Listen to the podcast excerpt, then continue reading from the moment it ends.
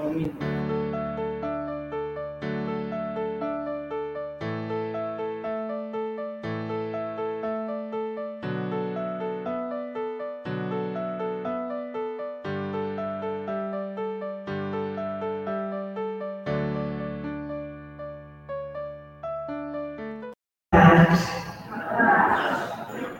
Eu acho que todos que estão aqui me conhecem, né? Quem não me conhece, meu nome é Marinês. É, nós vamos conversar um pouquinho sobre um tema que está no Evangelho segundo o Espiritismo.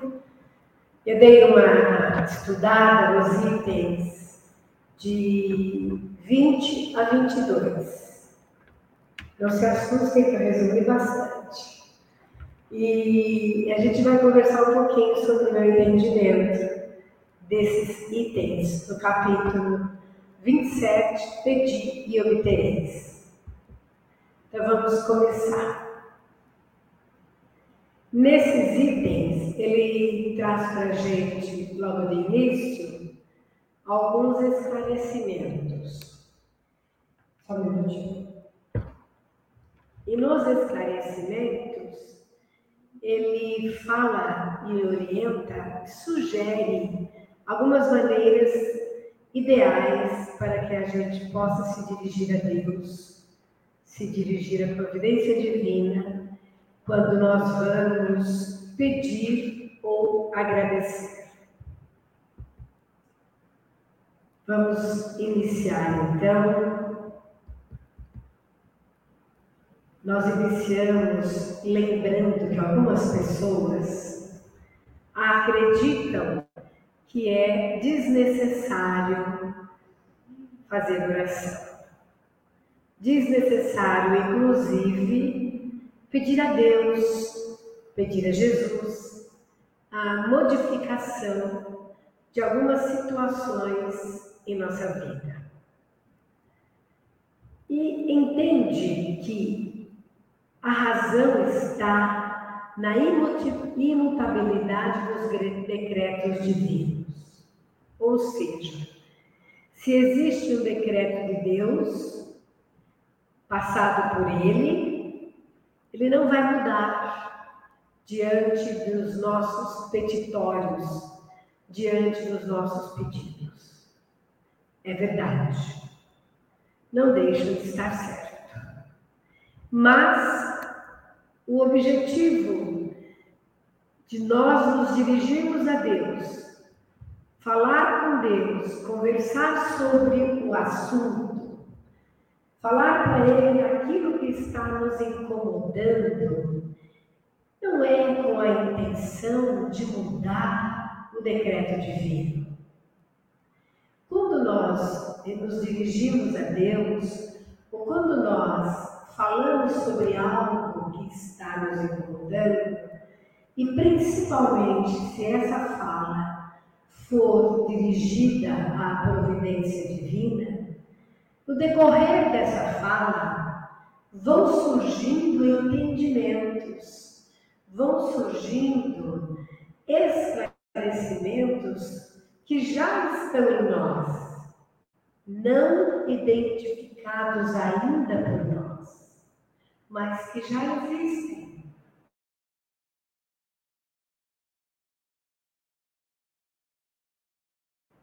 A mudança do decreto divino, a mudança é nossa.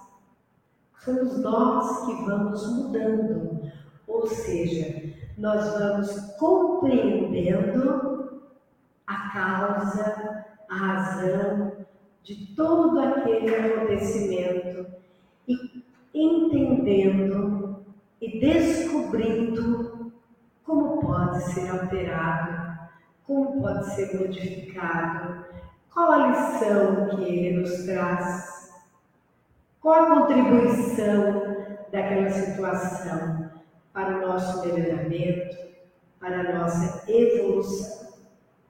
Então, mesmo que dizem, Deus não pode mudar suas decisões a pedido das criaturas.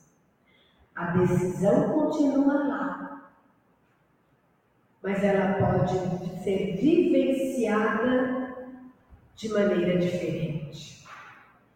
Ela pode trazer para nós estímulos de melhoras. Segundo o dogma da eternidade absoluta das penas, nem o remorso, nem o arrependimento são levados em contas. O que quer dizer? Se nós é, fôssemos vivenciar a vida em cima das palavras ou dos dogmas definidos por quem quer que seja, se nós fôssemos acatar de maneira religiosa ou exatamente como ele fala, ficaria aquele que deseja melhorar? Ficaria condenado? Então, o desejo de melhorar-se seria inútil, porque estaria condenado a viver perpetuamente no mal? Então, quem se arrepende, quem pede oportunidade para fazer de novo, quem quer se modificar, quem quer melhorar, está condenado a permanecer naquele mal? Não seria cristão isso. O homem sempre, so, sempre sofre as consequências de suas faltas. Claro, não há uma única infração à lei de Deus que não seja punida. Entretanto, a lei de Deus é de amor, de misericórdia, de oportunidades, de concessões para aquele que pede e quer se melhorar. Então, a severidade do castigo, ela é proporcional à gravidade da falta. É claro, existem faltas mais leves e existem faltas mais pesadas, mais densas. Nem todas as faltas são iguais. Porém, não existe castigo. Castigo de Deus para o seu filho, não, isso não existe na lei de Deus. Deus não castiga, Deus ama. Não julga, ama. Dá oportunidade, espera que o seu, a sua criatura se volte para ele no caminho e o reencontre em suas atitudes e em seus procedimentos. A duração do castigo é indeterminada, seja qual for a falta, pois está subordinada ao arrependimento do culpado e ao seu retorno ao bem. Existiu uma infração. A infração foi corrigida. Retorna-se ao bem. Aquela infração corrigida permanece lá no nosso universo, no nosso programa, no nosso currículo espiritual. Ela vai aparecer sempre. Quando tudo for revelado, quando tudo aparecer, nós temos um programa. Todos os nossos atos estão lá. Entretanto, existem as soluções, pendências e soluções, que no prosseguimento do nosso processo evolutivo, aquelas que já foram solucionadas permanecerão como sinais de contribuição, sinal verde, para que a gente a utilize no futuro como uma alavanca a não repetir a mesma falha e a prosseguir melhorando. Imaginemos que nós temos no nosso programa o sinal verde, amarelo e vermelho.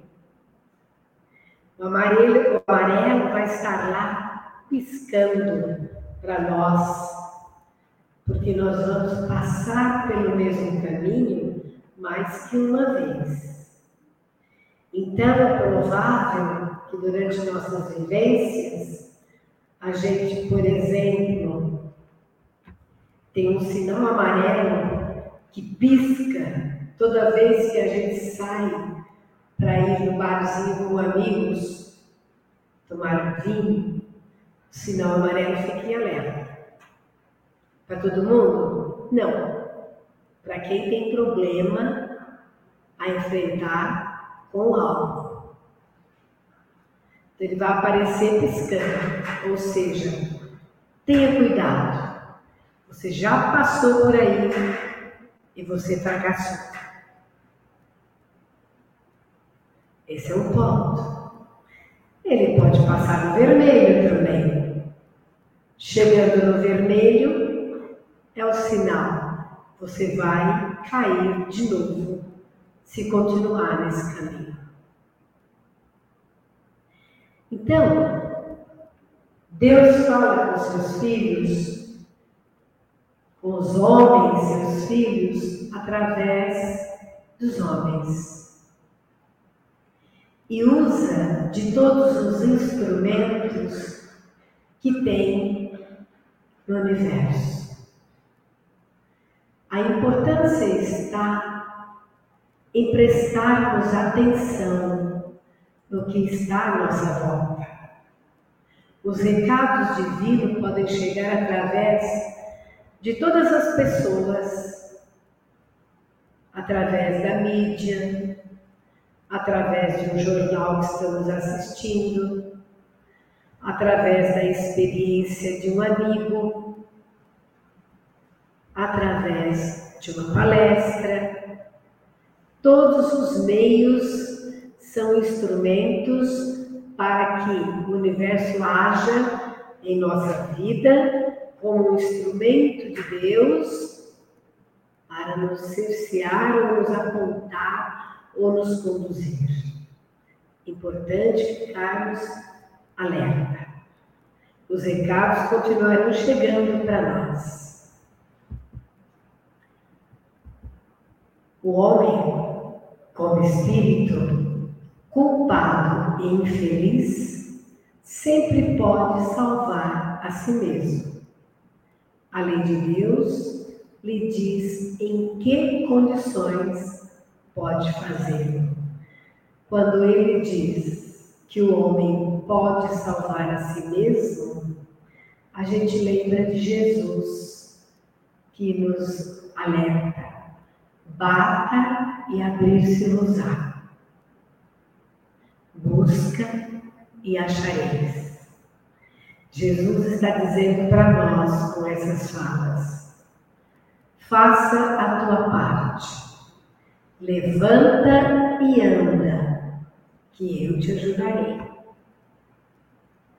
Se não fizermos a nossa parte, de dar a iniciativa, quando a gente dá a iniciativa, quando a gente mostra o que estamos buscando, quando a gente sinaliza para o universo o que a gente quer, Existe um movimento que se faz em nosso benefício.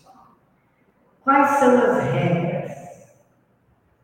Se o que desejo, o que busco, não transgride a lei de Deus, não transgride a lei dos homens, não invade o espaço do outro, não tiro de ninguém. Não há uma corrupção de qualquer que seja a maneira. Então, todo o universo colabora para que a gente possa concretizar os nossos objetivos. O que lhe falta, ou o que falta ao homem, com mais frequência, é a vontade, a força e a coragem. Então depende de nós, mais uma vez. Vamos buscar, vamos fazer a nossa parte. Vamos sinalizar que estamos interessados na concretização dos nossos objetivos. Do contrário, se não há uma sinalização da nossa parte, não há uma contribuição de Deus, do universo, da providência divina. Porque o espírito evoluído, quanto mais evoluído, mais respeita a individualidade do ser não invadindo a sua vontade. Aguarda que a gente possa abrir a porta. Mesmo que Jesus bata a nossa porta, se a gente não abrir e convidá-lo a entrar, ele não fará isso. É importante que a gente o convide. A prece é o meio de recebermos as orientações necessárias, os conselhos. Importante fazer a prece. De extrema importância. Importante que a gente, se possível, defina o horário um horário onde a gente vai se recolher por alguns minutos, por algumas horas, pelo tempo que quiser, mas que a gente esteja inteiro com aquilo que nós estamos em busca. O horário onde nós vamos estar conversando com Jesus, conversando com a espiritualidade a oração é a fala de mim para com Deus. A oração é o meu momento de me mostrar a Deus e a Jesus como realmente sou e estou, verdadeiramente. É onde nós tiramos nossas máscaras e nos mostramos sem o aparente pudor de querer esconder alguma coisa, como nós realmente somos. E aí sim, nesse diálogo, podemos falar com detalhes o que estamos buscando. É importante que a nossa conversa com Jesus, que é a nossa oração, é, seja traduzida a Ele sem receios e sem coberturas de sentimentos ou de marcas, porque Ele está lendo o nosso coração. Para que a gente não ouça o que está lá no Evangelho. Se você vem trazer essa oferta, e seu coração está magoado contra o seu irmão, deixe sua oferta lutando. Volte, reconcilie com seu irmão e depois você volta e me traga a sua oferta. Essa é a fala do Evangelho nos ensinando.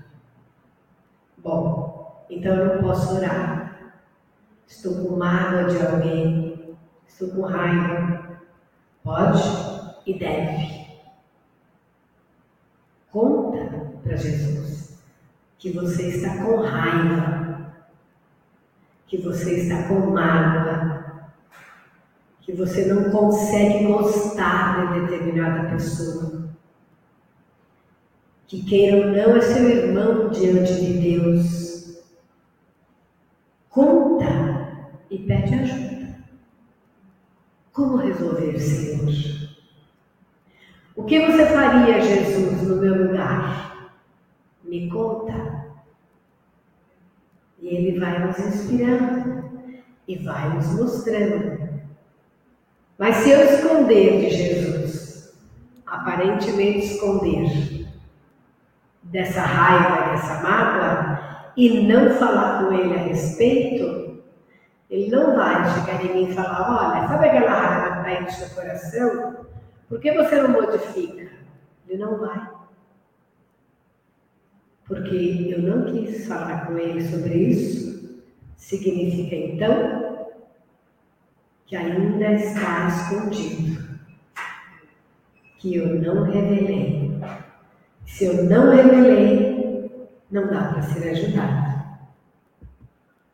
Assim, em vez de pedir a Deus que derrogue sua lei, Tornamos-nos instrumentos para a execução de sua lei de amor e caridade. É possível também que a gente se sinta tão sobrecarregado de erros, de faltas, faltas graves, que a gente não se sente capaz de falar com Deus, com Jesus que a gente não consegue ainda buscar. Não tem problema. A gente pode pegar tudo isso, fazer um pacotinho e deixar do lado. Se durante esse tempo a gente continuar na Terra, vamos então iniciar a prática da lei de amor trabalhando em benefício do próximo, que pode ser de N maneiras. Levando alguém ao hospital, ajudando alguém com uma cesta básica, ajudando, ouvindo alguém que está perdido, levantando os caídos, aliviando almas, conversando com pessoas que estão tristes, perdidas, conversando com pessoas com ideações suicidas, falando para elas da vida, da possibilidade de ser feliz, da possibilidade de estar aqui na Terra com vida, um corpo que é o nosso instrumento perfeito, criado por Deus, para que a gente possa fazer nossos acertos aqui. E se no decorrer desse tempo a gente volta para a casa do Pai, nosso pacotinho está guardado. É importante que nesse desencarne a gente tome conhecimento de tudo que vamos tomar?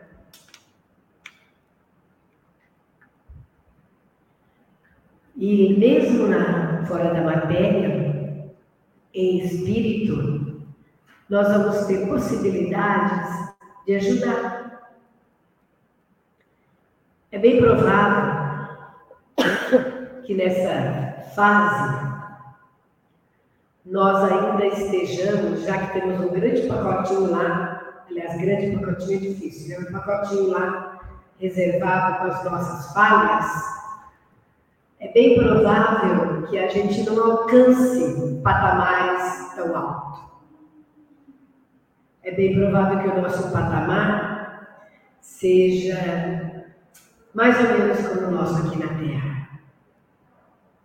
Entretanto, se nós tivemos um despertamento aqui na Terra e fizemos alguma coisa através da lei de amor e caridade, nós vamos ter a possibilidade de trabalhar para os nossos irmãos que desencarnam numa situação mais complicada que a nossa e de indicar caminhos para eles, indicar meios, possibilidades. E aí, no concluir da nossa caminhada, como encarnados, ao desencarnar, já teremos amigos nos aguardando. Como desencarnados, ao fazer esse trabalho periférico, nós vamos ganhando amigos que com o tempo vai nos indicando caminhos para a nossa evolução. Ou seja, a lei de amor e caridade é infalível e é o único meio que faz com que nós sigamos adiante rumo a Jesus.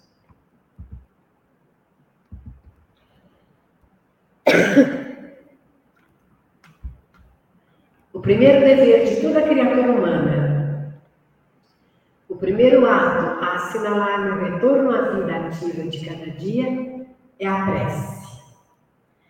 Quando a gente acorda de manhã, antes de sair da cama,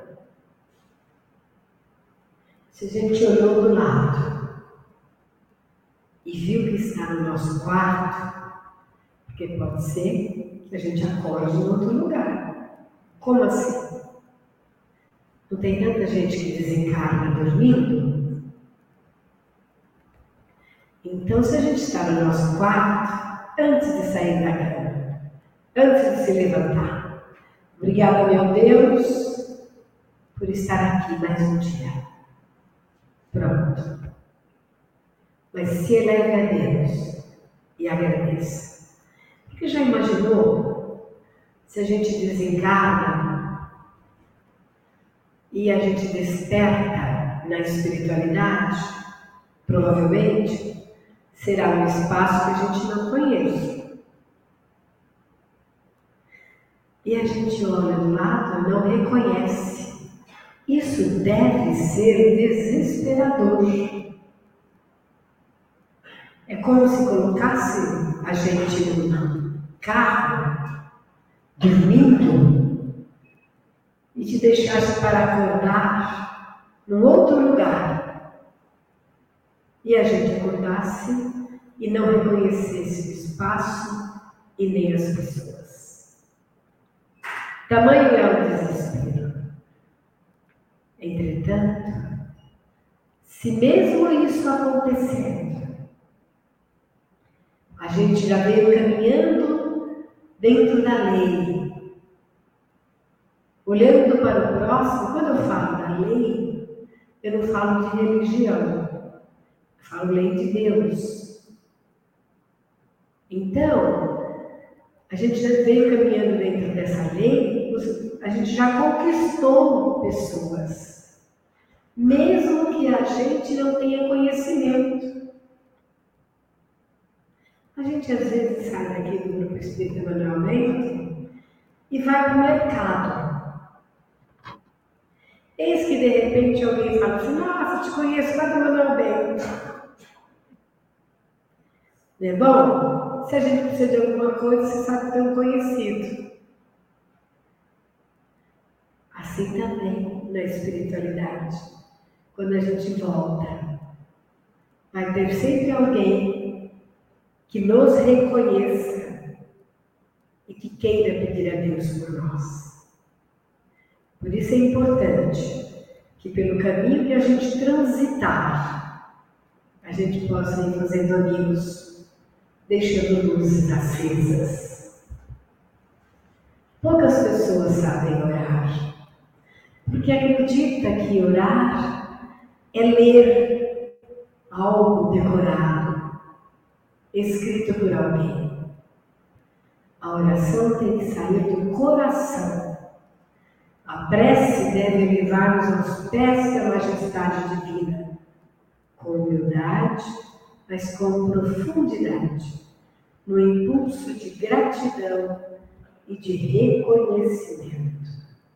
Nossas preces devem levar-nos aos pés do Senhor para solicitar-lhe favor na fraqueza, pedir o seu apoio, sua indulgência e a sua misericórdia.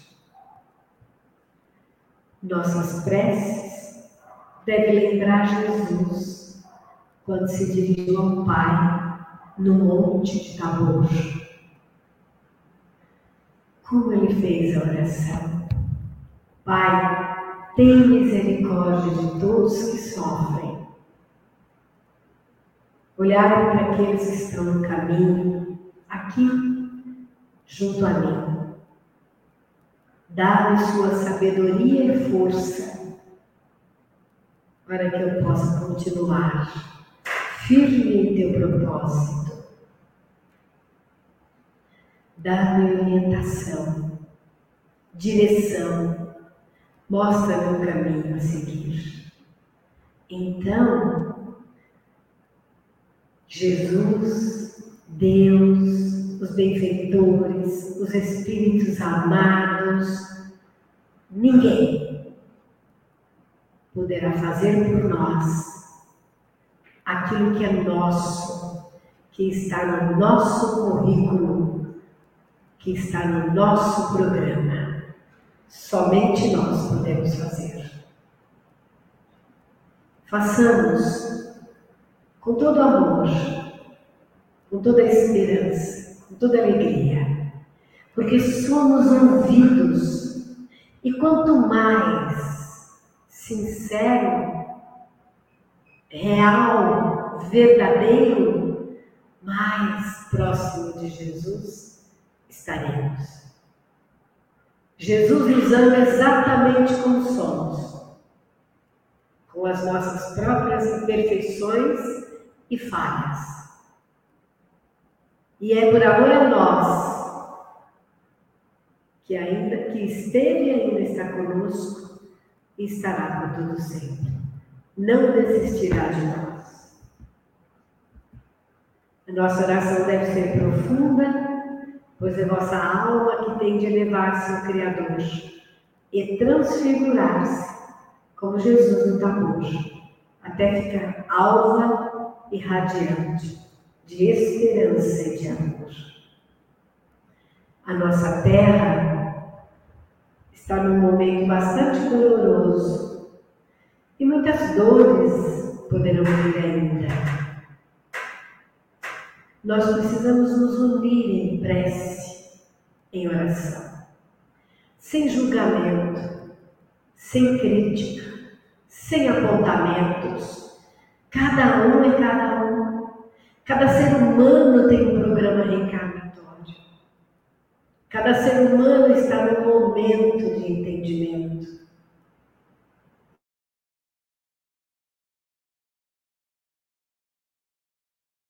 Todos nós somos compreendidos e nenhum de nós que estamos na Terra vamos nos desvencilhar de um planeta de provas e expiação enquanto tiver um irmão em prova e expiação.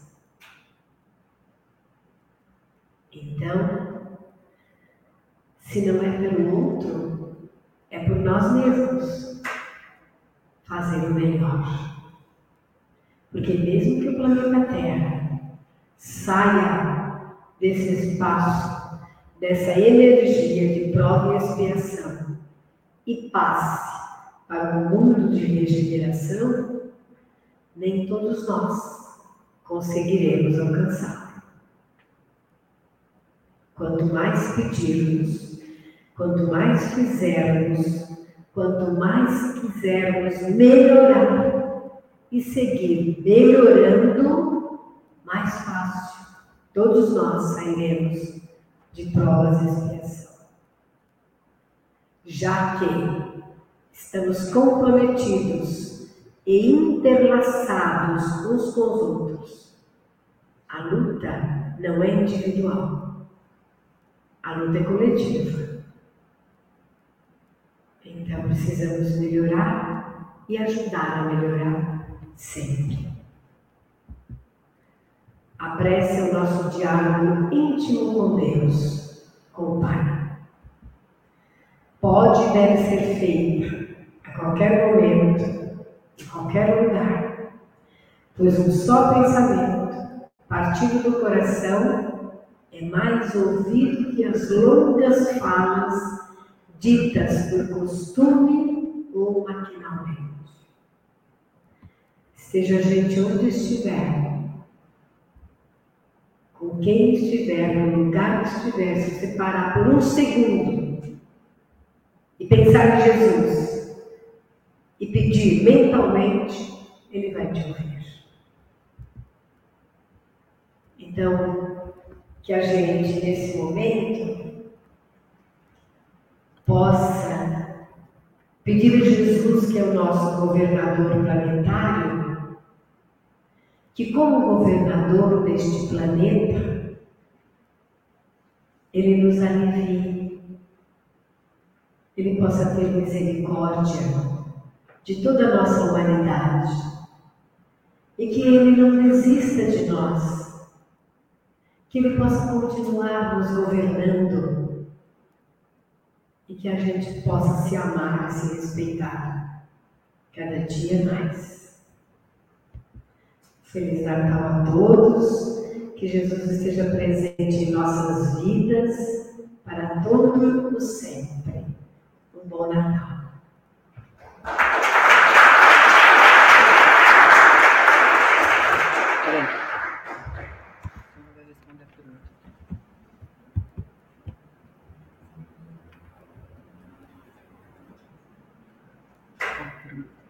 Tem uma perguntinha aqui, eu vou ler para vocês.